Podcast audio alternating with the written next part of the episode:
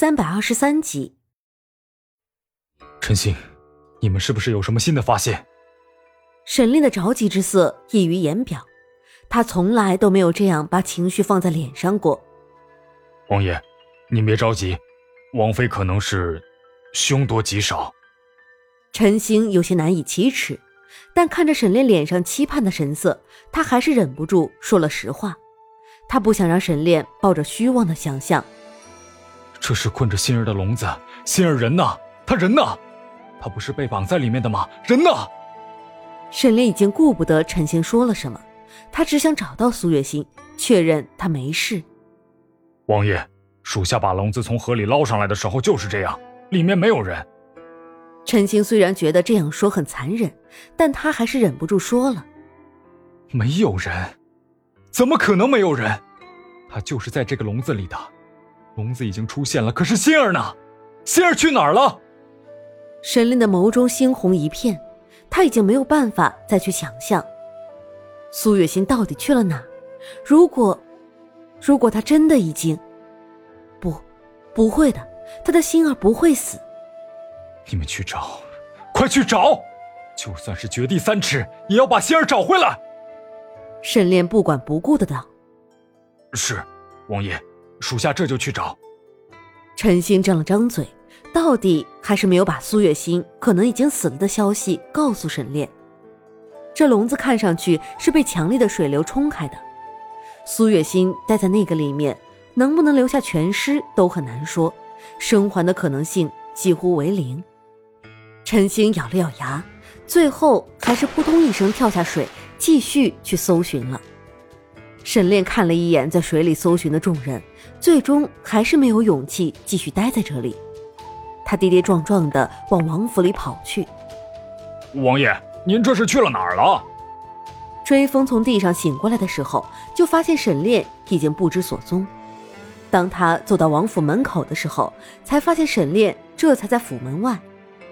他赶紧跑上前去。本王只是随便走走。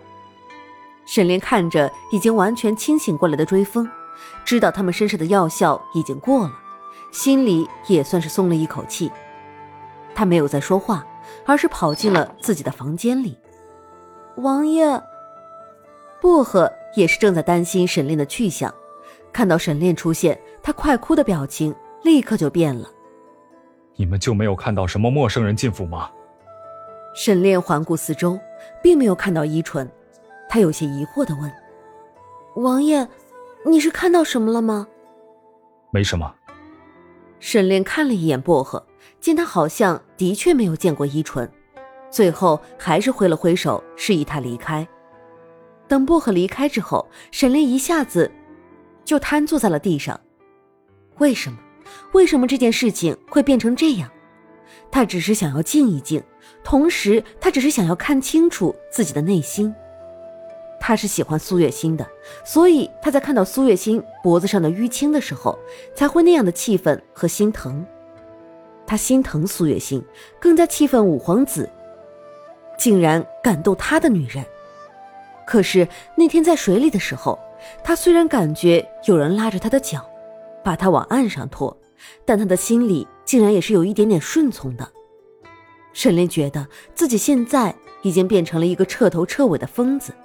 他现在只想要把苏月心找回来，再跟他亲自解释，他并没有放弃他，只是这一切还能再回到从前那副样子吗？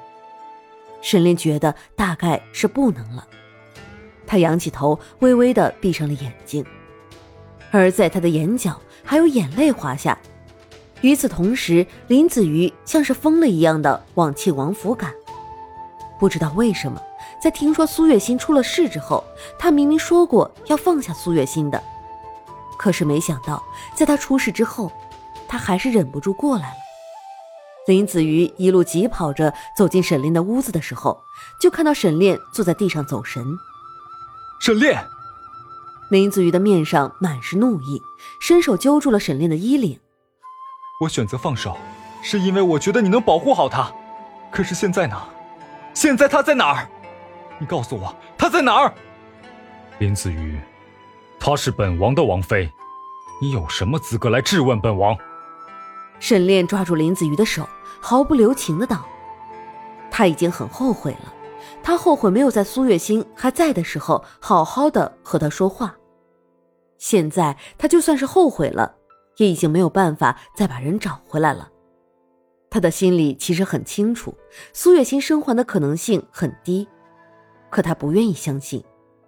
是啊，她是你的王妃，我的确没有什么能力来质问你。可是。”你为了苏月心，明明可以不顾自己的性命的，为什么这一次，你眼睁睁的看着她被陈塘却不阻止呢？你还配做一个丈夫吗？林子瑜的面上有一瞬间的正松，最后缓缓的松开了手。他想起苏月心那双明亮的眼睛，以后怕是再也不会发出那样的光辉，他的心里就一阵的刺痛。如果。如果当初他没有选择放手，而是选择和沈炼死磕，今天会不会是一副不一样的结局？可是苏月心喜欢的人却也不是他。林子瑜明明清楚的知道一切，知道苏月心心有所属，知道沈炼的心里也是有苏月心的，可他却仍然会有这样蠢到可笑的想法，真是蠢到家了。林子瑜。这件事情不需要你来操心，那是本王的王妃，本王自然会想办法把她找回来的。你先回去吧。沈炼的面上带着冷漠之色。沈炼，之前你都没能好好的保护着她，若是她还活着，我一定不会再把她留在你的身边了。林子瑜看着沈炼，面上的表情变得很复杂起来。他知道苏月心生还的几率几乎为零。现在说这些，恐怕也只是他自己的幻想罢了。林子瑜，你到底是想做什么？你是不是知道仙儿的下落？沈炼听了这句话，面上的表情变得很慌张。心儿难道真的还活着吗？沈炼，你是疯了吗？连你都不知道苏月心的下落，我又怎么会知道？林子玉没有想到沈炼会这样怀疑到他的身上。